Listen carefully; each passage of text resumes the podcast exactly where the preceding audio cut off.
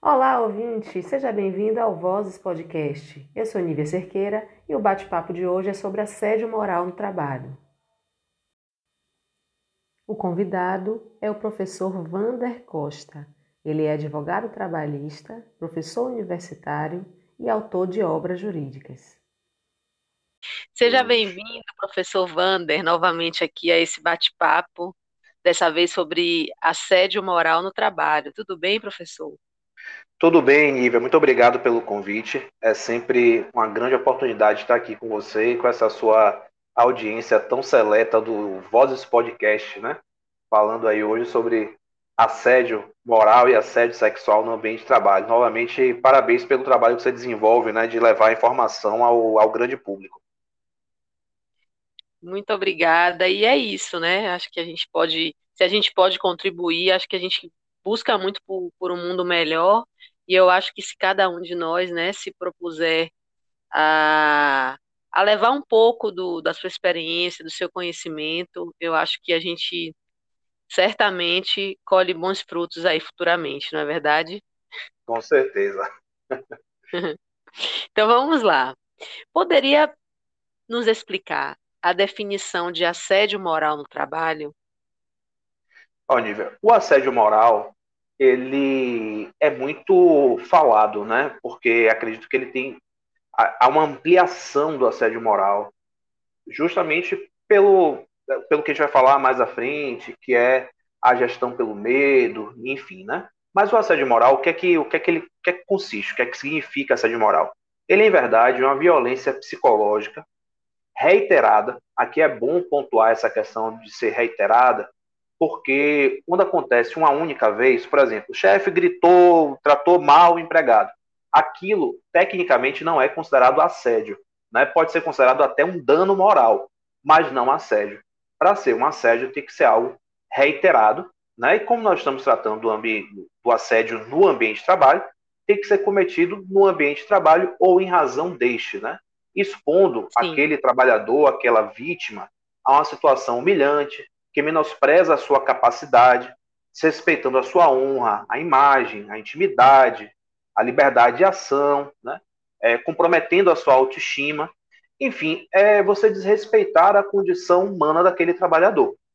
Então, o assédio moral pode ser classificado dessa forma, como uma violência reiterada ao trabalhador, sobretudo no seu aspecto de ordem psicológica, que muitas vezes tem resultados, inclusive também de ordem física, em doenças ocupacionais, né, que nós vamos falar um pouco mais à frente.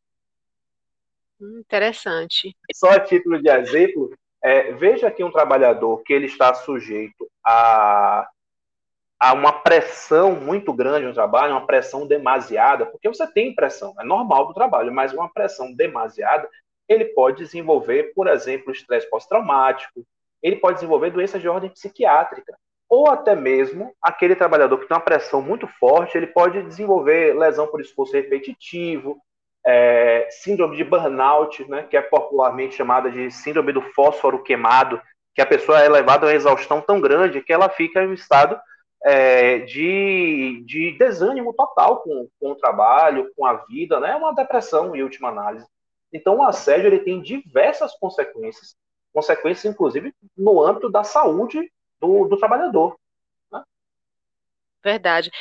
Aproveitando claro. aí esse, o que você falou aí de síndrome de burnout, a minha pergunta é: isso sempre existiu, né, professor? Só que agora que está sendo mais falado, está vindo mais assim, tirando assim essa lente e mostrando, ou é algo que há 30, talvez 40 anos atrás as pessoas consideravam normais, na sua opinião? Oh, eu vou falar é. de maneira aqui breve. Né? A pressão do trabalho sempre existiu, mas a partir da década de 70 foi inaugurada uma forma de gestão chamada de toyotismo. Antes nós tínhamos o Fordismo, né, que Sim. foi ali da década de, de 45 até 70, mais ou menos. E, a Revolução é, Industrial, né? É, na verdade, uma nova forma de produzir, né, que nós tivemos ali é, na, na, fábrica da Ford, né, e Ford pensou em você ter a parcialização do trabalho, enfim, né, mas era uma produção em massa. O que é que acontece? O que é que diferencia esses dois momentos em, relação à questão do trabalho que tem a ver diretamente com essa, essa nova forma de gestão? O, o toyotismo, que veio para poder, uma, uma nova conotação, ele exige trabalhadores polivalentes, trabalhadores que têm, é, é, como é que eu posso dizer, que tem que vestir a camisa da empresa, para ficar mais claro, né? E isso se dá pela, pelo aspecto psicológico e por, pelo que nós vamos falar daqui a pouco, que é a chamada gestão pelo medo, que é uma forma de assédio moral, que é, chamado, que é o chamado assédio moral organizacional. Então, a pressão no trabalho ficou muito mais intensa, a busca pelos resultados ficou muito mais intensa. Isso se dá, inclusive, também em diversas, diversas questões, pela globalização, pelo mercado cada vez mais competitivo, né? É, e isso, o, o, o, desemprego estrutural também, isso o empregador, de certa maneira, utiliza nesse tipo de gestão, né, que, é, que, que é assediadora, mas esse tipo de gestão que você interpreta, por exemplo, com metas inalcançáveis, quando você coloca um grupo de trabalhadores contra o outro, por exemplo, é, grupo A vai bater, a, se bater a meta, alguém do grupo B vai sair, né? Então esse tipo de gestão que veio com a ideia do toyotismo mudou realmente a, feição das relações de trabalho e é, impôs uma severidade maior que é conhecida pela, por, essa, por, por, esse nome de assédio moral organizacional ou então gestão por, pelo medo. Né? Você impõe o medo ao trabalhador, que é a maior. Hoje, é, tem alguns estudos que relatam de ordem, psico, de ordem psicológica né, e até mesmo psiquiátrica, que a perda do emprego significa para o trabalhador como se fosse uma perda de um familiar, a morte de um familiar. Então, é um dos maiores medos que o trabalhador tem. E isso é acentuado é, é, é, é para que ele realmente sinta esse medo e por isso ele produza mais. Né? Nós vamos ver aqui daqui a pouco os trabalhadores são submetidos a situações extremamente vexatórias nessa modalidade que é o assédio moral organizacional. Né? A gente vai ver casos aqui, daqui a pouco vou tratar sobre isso, de empresas que impuseram que os trabalhadores deitassem caixões para dizer que ele era o trabalhador, que ele está morto para a empresa, né? Tem um caso, tem vários casos que são casos bizarros que eu vou Meu mais Deus. à frente eu vou tratar. É. Uhum. São casos bizarros, casos bizarros. Hoje, o assédio moral organizacional, para mim, é o que está mais velado, que é tido com uma certa normalidade e gera essas consequências que nós estamos falando, né? Que é, é são doenças de ordem psiquiátrica. O trabalhador está extremamente pressionado. Né? E isso faz Você falou em Você falou em toyotismo, tem a ver com Toyota, com a fábrica Tem a ver Toyota? com a Toyota. Ah, tem a ver entendi, com a fábrica da Toyota. Entendi. É, essa modalidade de gestão foi a modalidade de gestão é, trazida principalmente pela fábrica da Toyota. Porque é o seguinte, eu vou, vou tentar ser menos acadêmico, mas observe, quando na década de 70 nós tivemos uma a crise, né, uma crise global e teve o ressurgimento do, do, do liberalismo, chamado de neoliberalismo, encampado por duas figuras que são paradigmáticas. Uma, Margaret Thatcher, na, na, na, Inglaterra, e outro, Ronald Reagan, nos Estados Unidos. Né? E nesse mesmo momento, nessa, de, dessa, nessa década de contra o trabalho, contra a organização das relações de trabalho, de um neoliberalismo muito forte, é, existe, em razão dessa crise, as empresas passaram a a, a, fazer uma produção mais racional, porque o mercado de trabalho estava saturado, o mercado consumidor, melhor dizendo, estava saturado, essas empresas tinham que reduzir o seu custo, entre aspas, né, e fazer uma produção que não lhe permitisse ter é, excesso de produção, ter estoque. E isso, inclusive, é chamado na área trabalhista, na, da sociologia do trabalho, de produção just in time, né, por encomenda. Uhum. Então, você tem que ter trabalhadores que são polivalentes e trabalhadores que estejam sempre à disposição da empresa quando a empresa tem demanda. Quando ela não tem, não é necessário ter. E isso de uma maneira que, que foi o que Giovanni Alves chama de, de captura da subjetividade, né? trazendo o trabalhador para a empresa e é, isso, isso acontece muito hoje. Você vê o trabalhador do mês, é, rankings, né? tudo isso para que você leve o trabalhador à produção, que não é algo ruim você é, fazer o trabalhador produza, mas quando você extrapola o limite do bom senso, aí você torna um assédio, né? que é esse assédio organizacional que muitas vezes passa pelo nome de meritocracia. Né? Sim. E é necessário diferenciar muita coisa da outra. meritocracia é uma coisa que eu não descarto, é necessário, se a pessoa tem os seus méritos, enfim, ele deve, é, deve ser estimulado, mas isso é uma coisa. Outra coisa é você submeter o trabalhador a situações vexatórias, a situações humilhantes, em prol deste produtivismo, né, dessa de aumentar a sua produção, é, comprometendo a saúde psicológica e até mesmo a física do trabalhador. É verdade.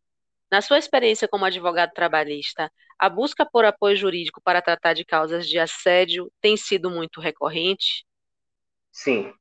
Infelizmente, é, nós temos aí uma chaga nas relações de trabalho, que é o assédio moral. Muitas pessoas que nos procuram, elas narram situações de assédio. Né? É, esse tema é um tema que é muito recorrente, sobretudo nesse aspecto do assédio organizacional, né?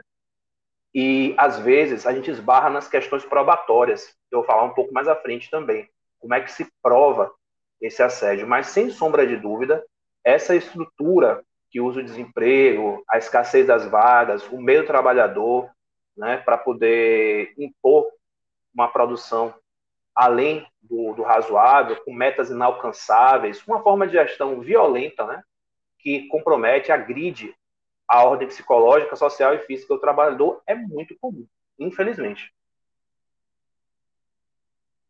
É verdade. Pode nos dar exemplos de práticas que configuram assédio moral? Posso, posso sim. Eu vou tratar aqui dos mais comuns, né? porque são muitas formas de assédio, mas vou tratar daqueles que são mais comuns. Primeiro, eu vou dizer as modalidades de assédio, depois eu dou alguns exemplos. Primeiro, é, você tem um assédio moral vertical. Esse é o mais comum. Esse é quando o chefe, o superior hierárquico, ele menospreza o trabalhador, humilha o trabalhador, agride o trabalhador na sua integridade psicológica, na sua integridade é, é, humilhando, né? tendo essas práticas de, de desrespeitar a honra, a imagem, a intimidade do trabalhador, a autoestima, enfim. Esse é o mais comum. É do chefe é, menosprezando, atacando o trabalhador, praticando esse ato de assédio contra o trabalhador que está, que é o seu inferior hierárquico. Não, esse é o assédio moral vertical. Você tem um assédio moral que as pessoas, que as pessoas por vezes também não, não tratam e acham que não acontece, porque do chefe é comum, né? As pessoas dizem, ah, meu chefe fez isso, aquilo outro, tarará, parará. Esse é o mais comum. Mas, sabe, Nívia, tem um assédio também que é horizontal, que é entre trabalhadores. Por exemplo, é, aqueles casos que os colegas apelidam o trabalhador, é, submetem o colega a uma situação vexatória, escanteiam o colega de trabalho, né, não permite que ele participe, por exemplo, é, um caso que eu, certa feita, eu vi uma, uma jurisprudência que os colegas deixavam o trabalhador sempre no canto, ele não participava de atividade nenhuma. Né? Ele não interagia com os demais colegas. E isso é porque ele tinha uma condição é, é, é, é física, enfim, que é, eles acabaram escanteando esse colega. Isso é um assédio. Teve outro caso que o trabalhador ele foi apelidado de uma maneira jocosa, né, de uma maneira que, que humilhava, que também isso é considerado assédio. Então tem também tem esse o vertical que é do chefe para o trabalhador e tem o horizontal que é entre os trabalhadores. Tem outro ainda que ainda é mais escondido que pouca gente fala, que é o assédio do subordinado para com o chefe. Sabia que isso existia, Nívia? Não. isso aí pois eu sabia. é. Sabe, sabe com quem acontece muito? Com as mulheres que ocupam cargos de comando. Então, hum. Então, os, os, inferiores hierárquicos que estão abaixo da chefe, né, eles questionam a competência dela. Infelizmente, isso é muito comum no mercado de trabalho com mulheres que ocupam cargos de comando. Ah, ela machismo, chegou aí com... né? Machismo, machismo estrutural, né? É, então, esse, essa, essa isso também acontece não só com as mulheres, acontece também, obviamente, com homens. Por exemplo, chefes que são muito jovens, né? É, enfim, é o preconceito que se tem E os, os subordinados questionam a liderança, questionam as ordens que são dadas pelos seus superiores. Né? É, eu tive uma aluna é, que ela se formou em engenharia civil. Eu sou professor de direito, mas em uma determinada faculdade eu dei aula também para as engenharias, tratando da legislação do trabalho. E ela se formou, ela falou: olha, professor tem uma dificuldade muito grande em lidar com os meus liderados, porque eu sou engenheira da obra, né? E eu digo determinada, de, dou uma ordem e eles não cumprem, fazem do jeito que eles querem. Isso é um assédio também moral, né? Isso é um assédio moral. Então há é, diversas modalidades de assédio. Tem outro também, Nível, que é o assédio por competência. Esse é curioso, que é o seguinte: é, todo lugar tem aquele trabalhador que é o tarefeiro, né, que é o quebra-galho. Então, o cara é extremamente competente, ou, ou, ou, a trabalhadora é extremamente competente, e aí você começa a passar trabalho demais para ele, porque os outros não fazem. Entendeu? Então, fala assim: ah, você não conseguiu fazer, não, passa para fulano que ele já acabou dele, ou então ele, ele dá uhum. conta. Né? E aí. e aí o que acontece? Aquele trabalhador ele não vai negar fazer o trabalho, porque está numa relação de emprego, subordinado, precisa de trabalho, ele acaba acumulando atividades, né? E isso, claro, vai gerar um estresse, vai gerar todo um, um, um outras, é, outras questões aí que se encerram nesse, nesse ponto do assédio por competência, né? E o que eu mais tenho tratado, que eu falei inicialmente, que é o assédio organizacional. Esse, para mim, é um dos mais complexos, porque, como eu disse, hoje a gente está num mundo que as pessoas entendem, elas confundem as coisas. Elas acham que quanto mais o trabalhador for é, é, levado à exaustão, melhor trabalhador ele é. É como se fosse uma redenção pelo trabalho. É quase isso, né? Quanto mais quanto pior a sua relação de trabalho, mais você se esforçou, mais você é, vai conseguir ter êxito. Na verdade, isso é uma questão meramente, com o devido respeito, ideológica, né? para for, forçar que o trabalhador ele vá à exaustão, que ele seja sugado até a última gota de suor. E hoje, muitas empresas têm esse formato organizacional, que é um formato organizacional assediador. Então, esse, formato, esse, essa, esse assédio organizacional ele não tem cara. Perceba, não é o chefe, não é o colega, é, não é o inferior hierárquico, não é o superior hierárquico, é a estrutura da empresa que é assediadora. Eu vou trazer alguns casos aqui que são casos assim bizarros, né? Casos que chamam muito atenção. Um dos casos foi julgado pelo TST, é, uma empresa grande, empresa grande, não estou falando de empresa pequena, empresa grande, obrigou os trabalhadores a participar de uma atividade, bote aspas no que eu vou dizer agora, motivacional, que consistia em andar em brasa, brasa incandescente, para mostrar que eles eram capazes e destemidos. Inclusive, Nívia, trabalhadores com deficiência. Os trabalhadores tiveram queimaduras é, severas, queimaduras assim, é, é, que comprometeram muito a saúde deles. Isso está relatado no Tribunal Superior do Trabalho. Causou, foi estarrecedor esse julgado. Né? E o que, é que e a, defesa... empresa nesse, nesse sentido? É? é, o que, é que a empresa disse, né, para poder se defender? Sim. Ela alegou que se tratava de uma atividade motivacional e, pasme, uma atividade que aconteceu em clima de descontração. É um argumento que, que, que beira, com o devido respeito, um absurdo os trabalhadores foram obrigados a, a caminhar em brasa incandescente, mas você está achando que só teve esse caso? Como diz, né, aqui na Bahia, miséria pouca é bobagem. Teve uma empresa de porte de varejo, de porte nacional, né, que foi condenada a indenizar um diretor porque ele era coagido a rebolar e entoar gritos de guerra no início e no final das, de reuniões. E se fosse, se ele se negasse, o diretor, a fazer isso, ele tinha que ir para frente dos outros colegas para dançar sozinho. Então ele tinha que falar dançando e entoando gritos de guerra. É, uma outra empresa também do ramo de móveis, também de porte nacional, ela pregava nas paredes das salas de, reunião, de reuniões. Esses casos que eu estou falando para você, Nívia, são todos casos julgados pelo Tribunal Superior do Trabalho ou Justiça do Trabalho, certo? Sim. Se as pessoas quiserem procurar aí, depois botem no Google que vocês vão achar o que eu estou dizendo. É, essa outra grande empresa do ramo, do ramo de, de imóveis, ela pregava nas paredes das salas de reunião o nome dos trabalhadores com frases, ó, ó, aspas, sou um rasgador de dinheiro, sou bola murcha, não tenho amor aos meus filhos, ou seja, para aqueles que vendiam menos. Então, pegava o nome das pessoas com essas frases. Né? Vamos lá, vamos mais para frente. Uma outra multinacional de bebida, uma multinacional gigante, é, constrangia os trabalhadores, aqueles que não atingiu as metas, a deitar em um caixão que representa que o profissional estava morto para a empresa.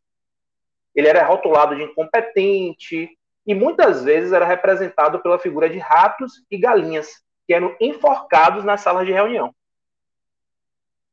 Então, imagine. Que absurdo. Imagine, é, tem, o assédio organizacional ele passa com cara de motivação. E aí eu sempre me pergunto, né? Eu dou aula, eu dei uma aula na pós-graduação de gestão, e aí eu vou contar esse caso que uma aluna me contou, que foi o seguinte, eu dei justamente falando desse tema, né, assédio organizacional e instituir programas de compliance nas empresas, que hoje é algo que vem muito forte, né, os compliance. Sim, sim. Então, essa, essa, minha, essa minha aluna, ela é gestora de um, de um grande grupo, e ela disse o seguinte, que ela, os, os, os diretores que estavam abaixo dela, diretores não me lembro, eram coordenadores, que estavam abaixo dela, tinham que bater a meta de venda de um milhão.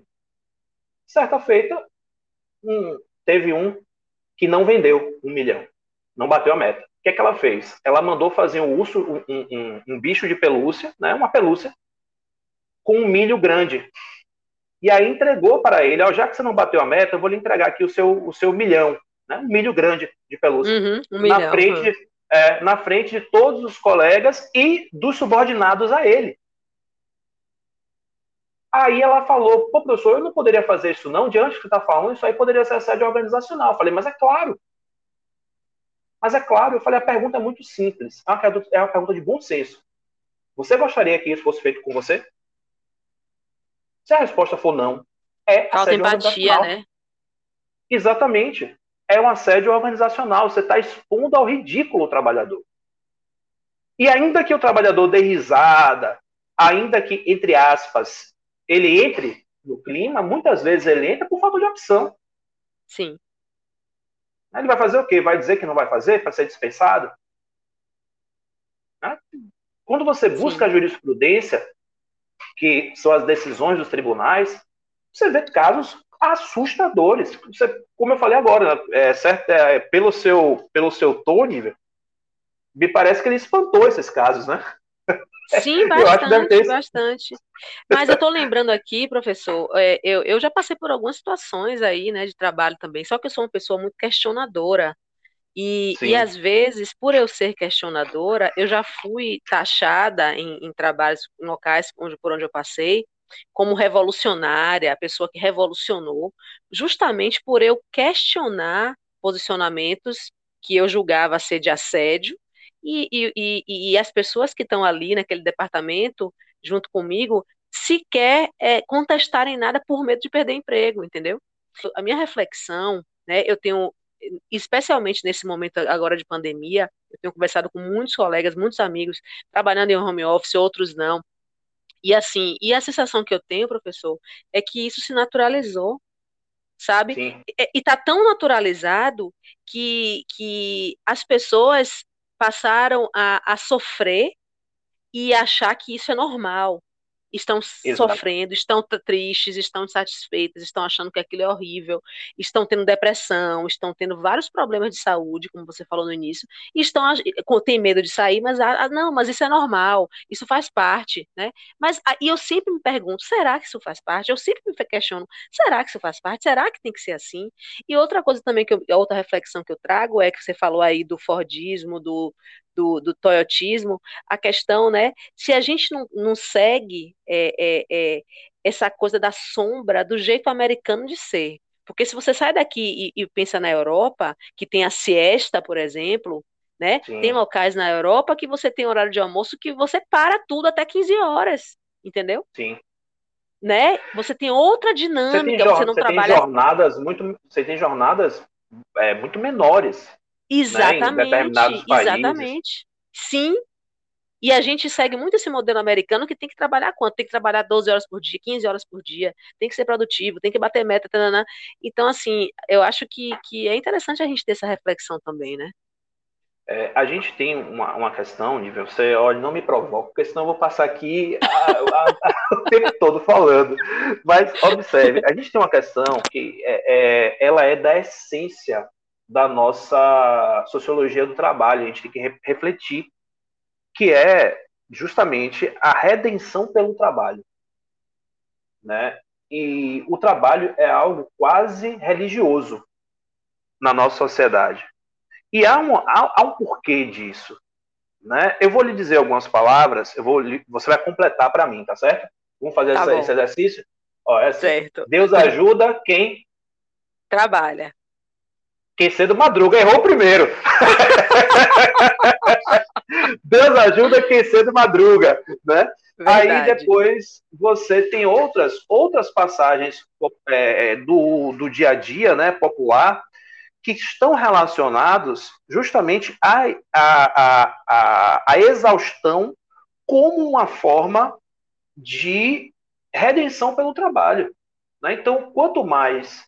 Me desculpa a expressão chula, vou entrar agora no, no, no, no linguajar popular. Quanto mais eu me lasco, quanto mais eu me lenho, mais eu sou digno. Sim. Só que observe, esse discurso ele serve para as camadas é, classe média, classe média baixa, né? Porque Sim. se você for em qualquer lugar, é, as pessoas que realmente têm, são detentoras de uma condição mais privilegiada, eles não trabalham de maneira exaustiva, não. Né? Outro dia eu vi a passagem, seus, agora seus, as pessoas que estão nos ouvindo vão dizer que eu sou comunista, porque tudo no Brasil hoje é isso, né? mas não tem nada a ver com isso, viu, pessoal? Mas outro dia eu vi um, um meme interessante, foi o seguinte, pô, fiquei rico, né? Aí é, era alguma coisa mais ou menos assim, é, fiquei rico com trabalho. Aí, outro, aí outra pessoa embaixo perguntou, com trabalho de quem? Porque, na verdade, você, é, essas pessoas acabam utilizando a, a mão de obra de, de outros, enfim, né? Mas, Ou seja, enfim, quem trabalha esse... realmente nunca vai ficar rico, né? Quem tá se lascando não vai ficar rico. É, na maioria história, das né? vezes, sim. Na maioria das vezes, sim. É a, a, a cenoura na frente do burro, né? E você sim. começa a pegar as exceções é, para justificar, para tentar justificar o que é regra, o que não é regra. Né? É, por exemplo, é, quando eu, eu, dava aula de uma, de uma disciplina que era justamente temas aprofundados em direito do trabalho. E eu dizia algumas coisas para meus alunos que eles ficavam pensativos, né? Eu dizia o seguinte: olha, se trabalhar duro, né, se ser explorado fosse sinônimo de ter ascensão profissional, veja que essas pessoas que são submetidas. Aí eu dou sempre, eu botava uma foto de uma trabalhadora africana que ela estava carregando um, um, um, bocado de, de, de madeira no, na cabeça, né? Eu falei, se trabalhar duro fosse sinônimo da pessoa ter sucesso profissional, certamente essa pessoa que deveria estar rica. É verdade. Né? Então são Sim. vários paradigmas é, que são construídos, e aqui, pessoal, pelo amor de Deus, eu não estou fazendo apologia a que a pessoa não trabalhe, não. Eu acho que o trabalho tem que ser feito, acho que cada um tem a sua contribuição na sociedade, mas é, tem um limite para isso que é o limite do razoável, é o, é o limite da sua saúde mental, da sua saúde física. Você não deve. Tem uma música de Paralamas que eu gosto também, que diz o seguinte, né? Eu acordo para trabalhar, eu durmo para trabalhar, uhum. eu sonho para trabalhar, né? E aí. A gente tem é, vivido você... isso, a gente tem vivido isso, né? esse momento da, da, da, história agora, né? É, e essa música do Paralamas é lá da década de 80, 90, né? E, Sim. e aí você tem essas, essas questões que são armadilhas para poder o trabalhador se, se esforçar cada vez mais. E, novamente, eu não estou negando o esforço, eu acho que o esforço é importante, mas existe um limite. Esse limite não pode ser ultrapassado, que é o limite do bem-estar. Você não deve. É, é, o, o, trabalho tem que ser um meio de vida, e não um meio de, de, de doença, enfim. Né? Você, você não pode. Você tem que é, trabalhar para viver e não viver para trabalhar. Exatamente. Né? Exatamente, exatamente. pois é, mas existem todas essas armadilhas que são colocadas e a gente não reflete sobre elas. A gente acaba é, engolindo, Sim. como diz. Naturalizando, como diz, né? É, como diz alguns amigos meus, você chupa a manga com caroço e tudo, e nem reflete sobre isso. Daí naturaliza o que é um absurdo. Naturaliza aquilo que é um absurdo. E às vezes eu me pergunto, para quê? Eu lhe pergunto assim, para quê mesmo? Né? Se a gente for transcender aqui outras questões, a gente já tem é, camisa para vestir, roupa para vestir quatro gerações, a gente produz mais alimentos do que tem pessoas é, para consumir. A gente tem, tem imóvel suficiente para botar todas as pessoas que estão nas ruas. Então, assim, a gente tem uma produção superior ao consumo humano. E aí, quando você começa a perguntar, pô, a gente está produzindo tanto para quê mesmo? Né? Mas, enfim, Verdade. não me deixa com minhas viagens filosóficas, não, senão eu vou aqui enveredar por um caminho que vai passar horas Vamos para a próxima, vamos para a próxima. É, eu estava lendo, é, fazendo uma pesquisa, e aí eu vi uma matéria no G1 é, que fala o seguinte: quase metade das mulheres já sofreu algum assédio sexual no trabalho. Segundo pesquisa do LinkedIn e da consultoria de inovação social Think Eva, que ouviu 414 profissionais em todo o país de forma online. Entre elas, 15% pediram demissão do trabalho após o assédio, e apenas 5% delas recorrem ao RH das empresas para reportar o caso. As participantes relataram que a maior barreira para a denúncia é a impunidade, 78,4% delas acreditam que nada de fato acontecerá caso denuncie o crime dentro das corporações em que trabalham. Aí, adentrando para essa questão do, do assédio sexual, né, a minha pergunta é: muitas mulheres sofrem o assédio sexual, algo que sempre foi muito velado, mas que atualmente temos visto aí muitos casos sendo expostos pela mídia. Quando é que o assédio se configura como sexual? esse tipo de assédio é tratado também como assédio moral? Excelente pergunta. Primeiro, eu acho que nós temos que tirar um véu que tem nessa discussão, que é o seguinte: o Brasil é um país machista, que a mulher é vista como objeto. Né? Claro que eu não estou generalizando, Sim. mas estou falando da questão estrutural. É verdade. E isso, isso tem que ser essa é a primeira premissa. O assédio sexual ela, ela, ele decorre da objetificação da mulher, que acontece em vários momentos e acontece também no mercado de trabalho. É importante ressaltar inicialmente que assédio sexual é crime. Assédio sexual é crime. Está definido no artigo 216-A do Código Penal, que diz o seguinte, que é constranger alguém com o intuito de obter vantagem ou favorecimento sexual, prevalecendo-se o agente da sua condição de superior hierárquico ou ascendência inerentes ao exercício de emprego, cargo ou função. Claro que aqui o tipo penal ele não está, ele não é aplicado somente às mulheres, é para todas as, a, todos os gêneros. Mas claro que existe uma prevalência, como você mesmo trouxe, de casos que são tratados aí é, é, casos que são as mulheres que são vítimas, né? Eu peguei um dado aqui do TST. Em 2019, esse tema assédio sexual apareceu em pelo menos 4.786 processos. E eu ainda acho que há subnotificação, como você bem trouxe. Uhum. Né? Há subnotificação, como você bem trouxe. É, o assédio sexual, eu vou trazer duas esferas do direito, certo? No âmbito criminal, ele tem um tipo específico, isso quer dizer, tem um crime específico para definir assédio sexual. No âmbito da justiça do trabalho, por quê? No âmbito criminal, você espera a punição do Estado, que pode ser prisão, enfim, essa, essa parte voltada ao direito criminal. No âmbito da justiça do trabalho, do direito do trabalho, o que se busca são as indenizações. Então, são coisas diferentes, tá? E que são, Sim. inclusive, que, que, que, são cumulativas. Ele vai ser, pode ser condenado na justiça criminal e na justiça do trabalho. No seu trabalho, você busca as indenizações. Então, no seu trabalho, você pode trazer o assédio, o assédio sexual dentro da questão do assédio moral. Porque ambos vão refletir em indenização por danos morais. A empresa vai ter que pagar pelo, pelo, pelo aquele assédio que foi cometido. Entendi. Então, nós temos aí duas repercussões. Uma na esfera criminal e outra na esfera, na esfera trabalhista.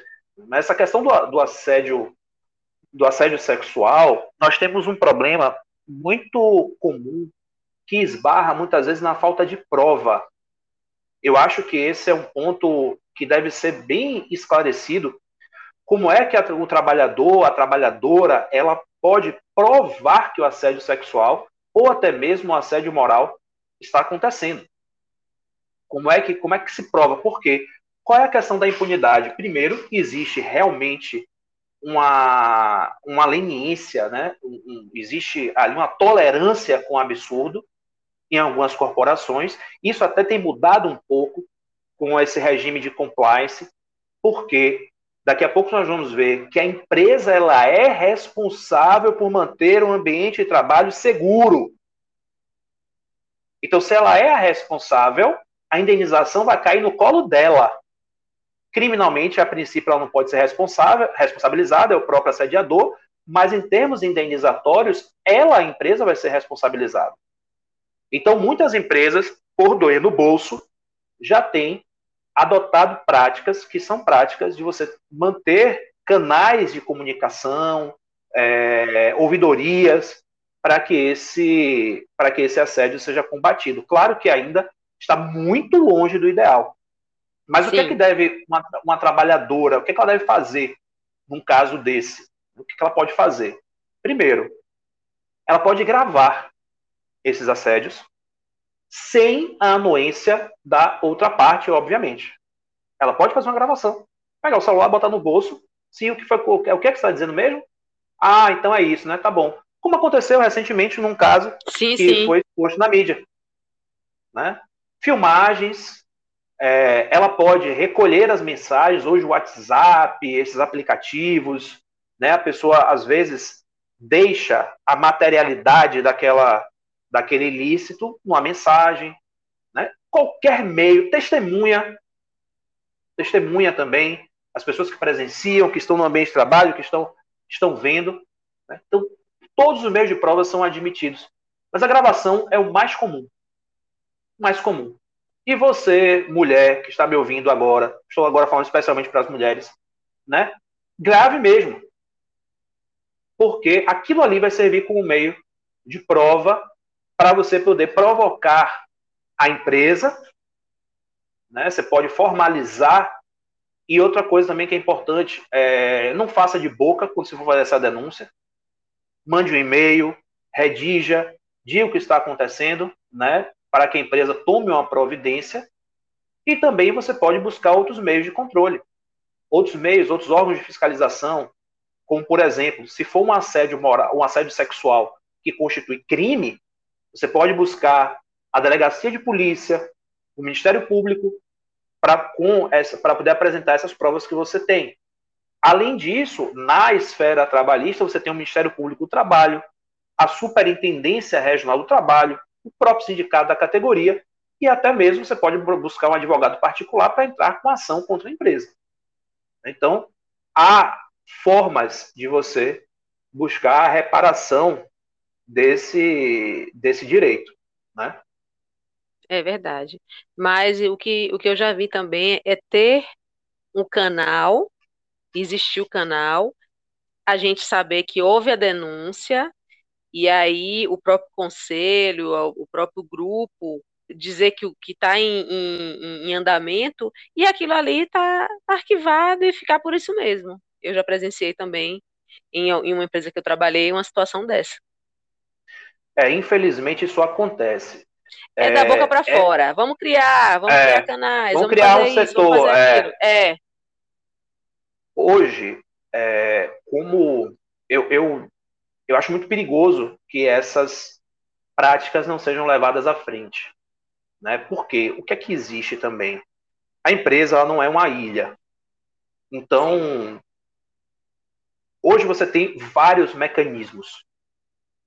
Veja que teve um determinado apresentador recentemente que ele fez um comentário homofóbico, ele perdeu não sei quantos patrocínios. Sim, sim, sim, sim. Né? Então você tem sim. várias formas de pressionar. As redes sociais é estão aí. Pro né? bem e pro mal, né? Pro bem e pro mal. É. Sim. Você tem várias formas de pressionar. Você tem, se o canal da empresa não estiver dando o resultado devido, você tem os, os outros órgãos, que são os órgãos de é, o, a instância de poder público. Por exemplo, sim, sim. você pode levar esse caso, se for um assédio sexual, mas eu repito, faça a prova bem feita. Porque a maioria desses casos esbarra na ausência de prova. Então, às vezes, até o feitiço pode voltar contra o feiticeiro, né? Então, você pode chegar ali e dizer, ó, é, está acontecendo essa situação comigo. Se você não tiver como provar, pode acarretar um problema para a pessoa. E aí você vai estar, tá, é, você vai estar tá trazendo a, a, para a vítima, você está novamente culpabilizando a vítima, né? É uma violência sobreposta.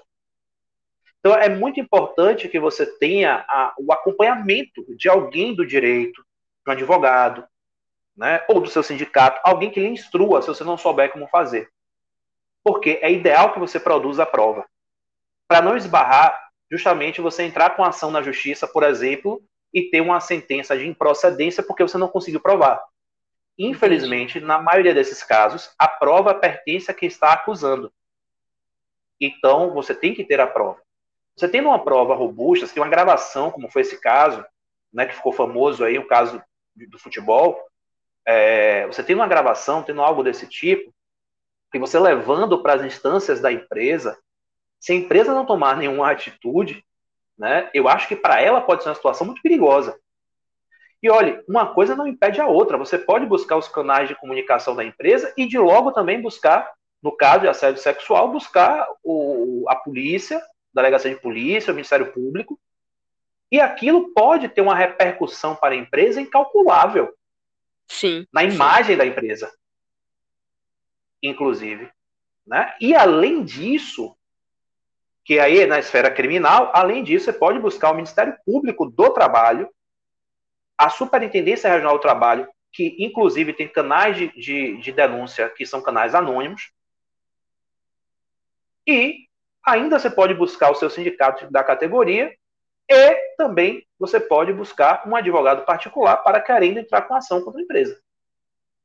Então, existe forma de você é, buscar a reparação desse direito. Eu sei que eu estou falando aqui muitas vezes um mundo ideal, que no mundo no dia a dia você pode ficar com medo, enfim. Mas é necessário também que a gente comece a, a, a se movimentar. Né? Fala, pô, eu Sim. tenho medo. Então busca os canais de denúncia anônimo, que são anônimos. Busca a Superintendência Regional do Trabalho. Né? Que não pode é cruzar os braços, né? Exatamente. E eu acho que é, é meio piegas o que eu vou dizer, mas assim, a união faz a força.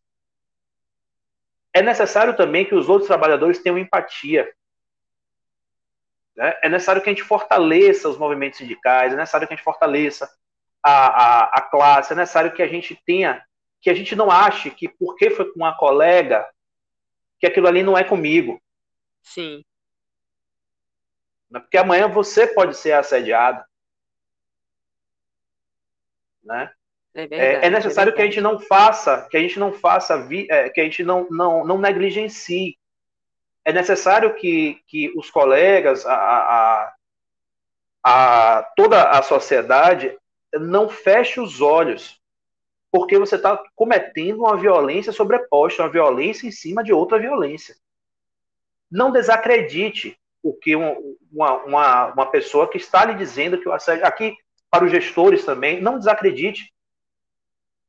Não ache que é algo que é menor quando alguém está lhe pedindo ajuda. Leve a sério. Por questões de humanidade, por questões de empatia e por questões também de ordem financeira, porque, como eu disse, vejo o caso recente de um, de um, de um apresentador que foi homofóbico e perdeu contatos bilionários. Depois disso, ele está quietinho. Tá uma seda, como diz minha avó. né? É verdade. Enfim. É verdade. A empresa pode ser considerada responsável pela conduta assediadora do seu empregado? Essa é uma pergunta que eu acho muito importante, pelo seguinte, porque é uma desinformação. Quando o assédio ele tem cara, né, foi fulano que está fazendo, é cicrano que está fazendo. Geralmente, os trabalhadores, é, por não ter a informação devida, acham assim, ah, não, mas não é a empresa que está fazendo, é cicrano. Então eu tenho que responsabilizar tal pessoa. Não. A empresa, ela é responsável por manter um ambiente de trabalho saudável, seguro, a empresa ela é a responsável por garantir a integridade física e psicológica dos seus empregados. E ela é também responsável pelos atos dos seus próprios dos seus empregados, dos seus prepostos e até mesmo algumas vezes atos de terceiros, como de algum cliente. Veja que é, caso telemarketing é muito comum os trabalhadores serem assediados pelos clientes né, e diz os maiores absurdos. Então, a empresa ela é responsável por manter todo o ambiente de trabalho seguro e saudável. Se ela não conseguir se desincumbir dessa sua obrigação, ela será responsabilizada. Responsabilizada, sobretudo, a indenizar o trabalhador por essas práticas assediadoras das quais ele foi vítima. Então a empresa é sim responsável por coibir, e caso exista o assédio, ela é responsável por indenizar o trabalhador, a empresa. Entendi. Né? Por isso que muitas empresas hoje né, têm adotado, como eu falei antes, essas políticas de ah, ouvidoria, é, setor de compliance, porque pode vir a doer no bolso. Porque não é só uma é questão de humanidade e querer ser boazinha, não. É uma questão não. mesmo de estar olhando à frente mesmo nas consequências do que atos como, como que eram feitos no passado, que ficavam ali debaixo do tapete, hoje em dia as pessoas estão reclamando, estão indo para as redes sociais, né, como a gente tem visto. Exatamente. É estratégia, é estratégico. Hoje, a empresa negligenciar uma denúncia de assédio moral ou assédio sexual, ela está assumindo um risco muito grande ela está assumindo o risco de ser responsabilizada por aquela conduta. E, sobretudo, a indenizar o trabalhador. Sim. É porque criminalmente não é a empresa que vai responder, é, foi quem praticou. Sim. Quando se trata de assédio sexual. Mas é, as indenizações a empresa responde. Entendo. Quando o assédio é comprovado, quais os direitos do trabalhador? O assédio moral, na verdade, ele é uma forma de dano moral. Então, qual é a repercussão? O que é que o trabalhador vai ter direito? Ele vai ter direito à indenização por danos morais. Aí você poderia perguntar o seguinte, qual o valor desses danos morais? Qual o valor que o trabalhador vai receber a título de indenização? Isso varia, varia de acordo com o caso concreto. Varia de acordo com a intensidade, se foi público, se não foi. É, varia também de acordo com o reflexo que aquilo trouxe. Né? O trabalhador desenvolveu alguma doença em razão disso, teve algum tipo de repercussão mais, mais grave. Então, todas, todas essas questões são levadas em conta. O tempo da exposição também, o assédio, ele passou quanto tempo sendo assediado? Um ano, dois anos? É, dois meses? Isso também faz diferença no cálculo. E depende muito do caso concreto. Infelizmente, a reforma trabalhista ela trouxe um teto para indenizações por danos morais. O que, que eu digo, infelizmente? Esse teto é de 50 vezes o salário do trabalhador ou da trabalhadora. Imagine você um trabalhador que ganha um salário mínimo. Então, 50 vezes o valor do salário dele pode ser um nada perto do assédio que essa pessoa sofreu. Veja um exemplo de assédio sexual. Então, se a trabalhadora sofreu um assédio sexual Olhe que esse é o teto, ou seja, o pior assédio que você imaginar, a empresa vai ser, no máximo, condenada a título de danos morais, de indenização por danos morais, 50 vezes o valor do salário daquele trabalhador, daquela trabalhadora. Então, infelizmente, eu entendo que a reforma trabalhista acabou por estimular essas práticas, inclusive as práticas de assédio. Eu estava, como nós falamos antes, a empresa, inclusive, ela pode quantificar o que é mais negócio para ela. Por exemplo, no assédio organizacional.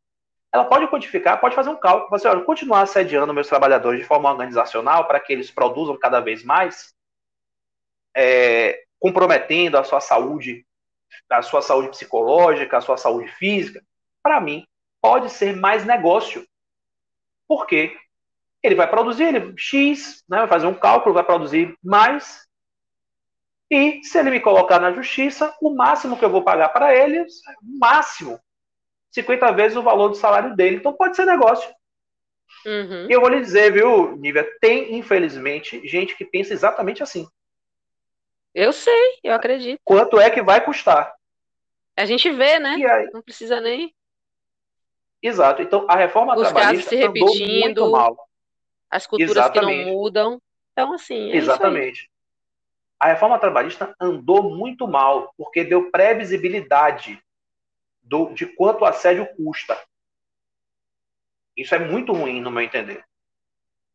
Né? E o Brasil não tem tradição. As pessoas pensam, ah, seu trabalho você vai entrar com um pedido de, de indenização por danos morais em razão do assédio e, e vai comprometer a empresa, né? vai quebrar a empresa. Eu sempre digo o seguinte, ó, bota o pezinho no chão, que aqui no, no, aqui no Brasil não é assim, não. Infelizmente. Infelizmente. Porque se fosse, a história seria outra, né? Seria outra. Se, se a empresa. Olha, a, o, o órgão que mais dói na empresa chama-se bolso. Se as indenizações por assédio moral, assédio sexual, fossem exemplares, eu lhe digo que a cultura mudaria. Então, às vezes, e hoje, com esse, com esse ponto da reforma trabalhista, que tem a, a previsibilidade de quanto custa um assédio, você tem um teto, a empresa vai dizer, às vezes é mais negócio continuar assediando. Sobretudo aquele que nós falamos que é o assédio organizacional, que aumenta a uhum. lucratividade, a produção. É verdade. Enfim. E outro ponto também, que é interessante falar, né, eu falei da, da indenização, mas outro ponto que é importante falar é que quando esse assédio se torna insuportável, esse assédio ele se torna é, é, ultrapassa demais o limite do tolerável, aliás, todo assédio é assim, né? É, o trabalhador ele pode aplicar uma justa causa do empregador.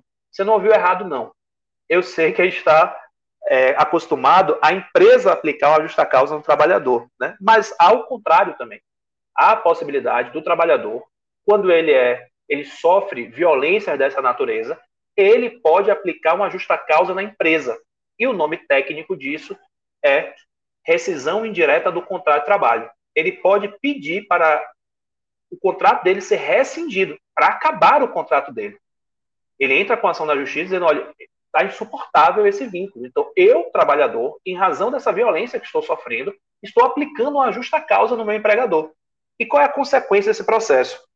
Além, óbvio, de você pedir a indenização por danos morais, em razão do assédio, a consequência é a empresa vai ter que pagar para esse trabalhador tudo como se ele tivesse sido dispensado sem justa causa. Então, todas as verbas trabalhistas, como se ele tivesse sido dispensado sem justa causa, como se ele tivesse sido colocado para fora. Então, ele não perde os seus direitos, né? Os 40% do FGTS, 13 terceiro proporcional, férias proporcionais, aviso, enfim. Isso além da indenização por danos morais devidos. Então, são basicamente esses os direitos que ele tem na esfera Muito trabalhista. Boa informação. Muito boa informação. É, e para finalizar, professor, muitos trabalhadores, né, a, gente, a gente já falou um pouco também, mas só para finalizar, muitos trabalhadores deixam de reclamar por medo de serem demitidos. Existe um caminho para isso ser evitado? Olha, esse realmente é um problema concreto é, que nós temos é, para o trabalhador reivindicar os seus direitos. Esse é um medo que tem não só no assédio, mas em outras violações trabalhistas.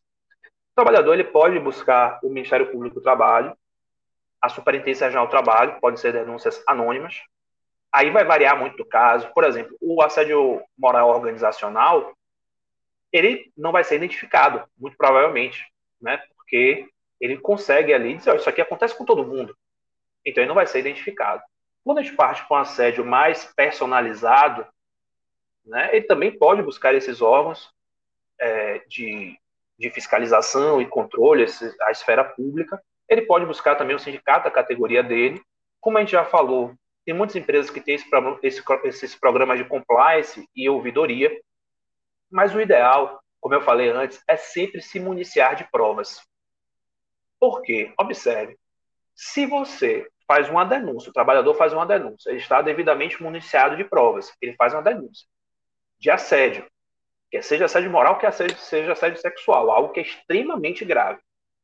E a empresa o dispensa, ora, a gente pode até classificar essa dispensa como uma dispensa discriminatória.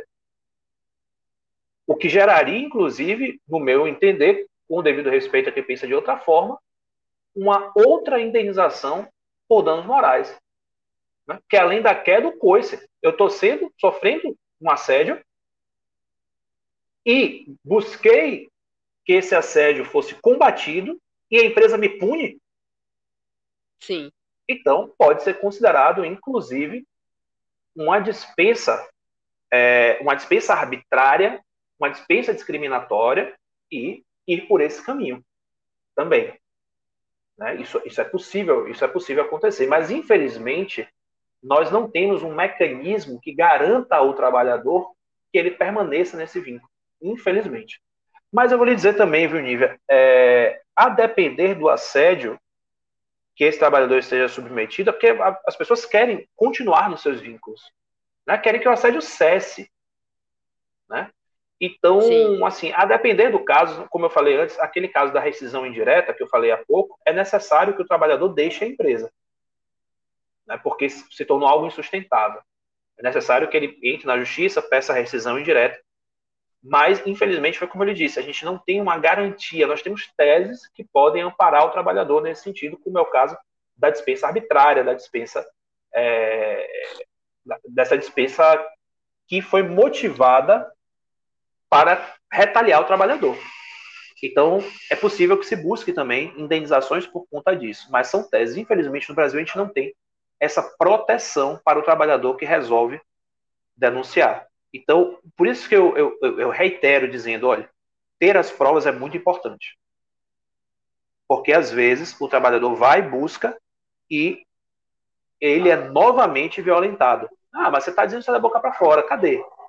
Né? Cadê a prova? Cadê o que, o, o que está demonstrando? Então, o ideal é você ter a prova e, com as provas, buscar esses, esses mecanismos de controle. Entendi. É isso aí.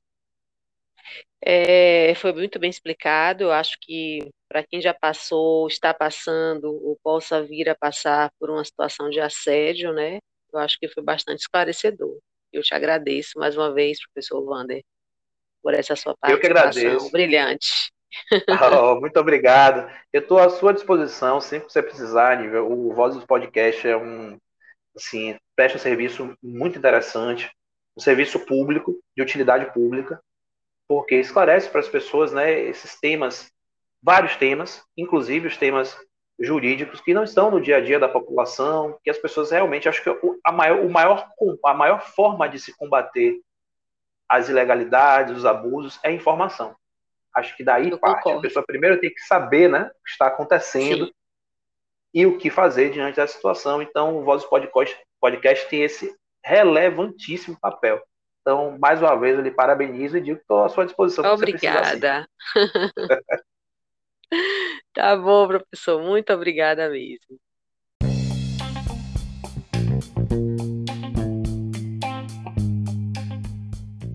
Obrigado, ouvinte, pela sua participação. Para acessar outros episódios, acesse www.vozespodcast.com.br ou no Instagram, arroba vozes, underline, podcast. Até a próxima!